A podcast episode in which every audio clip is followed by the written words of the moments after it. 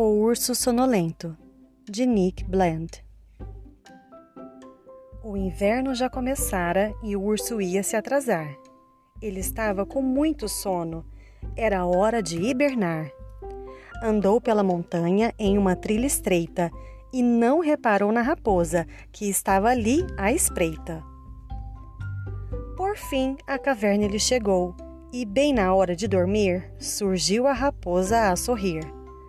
Boa tarde, ela falou. Sua caverna é muito pequena, não pude deixar de notar. Quase não tem espaço para se aconchegar.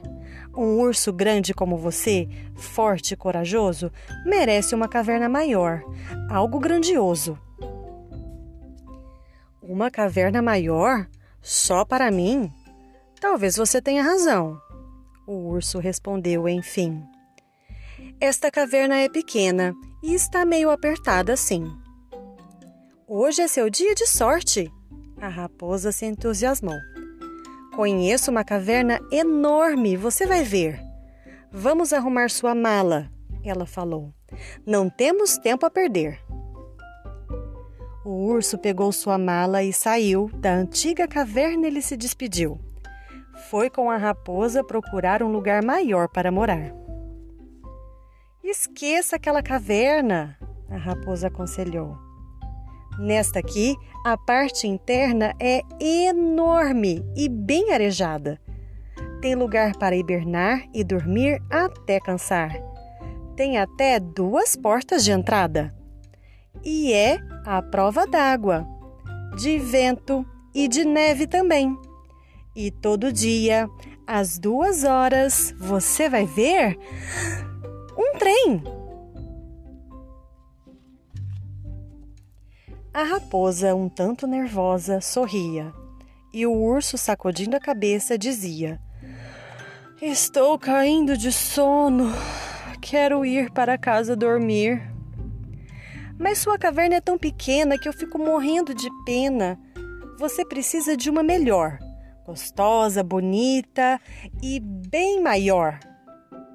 Esta é de madeira maciça e fica bem longe do trem. Os morcegos todos saem à noite, por incrível que pareça. A raposa falou sorrindo, enquanto o urso sacudiu a cabeça. Estou morrendo de sono. Quero voltar depressa. Espere aí. Tem outra caverna, se você não gostou dessa.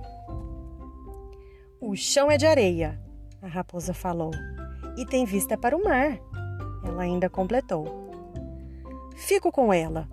O urso sonolento falou. A raposa ele cumprimentou. Seu travesseiro preferido o agarrou e na areia se deitou.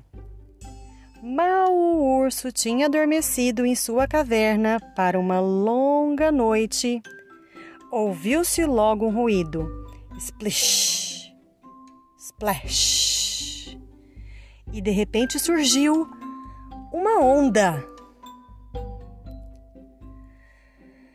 O urso estava cansado e aborrecido, afinal não tinha dormido.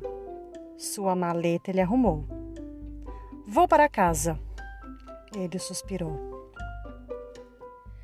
Quando a sua caverna lhe chegou, pronto para dormir, a raposa e seus amigos estavam morando ali. Por favor, não mande a gente embora, ela falou. Somos pequenos, você nem vai notar que estamos aqui. Bem, hoje é seu dia de sorte, disse o urso deitado no chão, perto de um tronco. Acorde-me quando a primavera chegar, mas eu só quero lhe avisar. Eu ronco.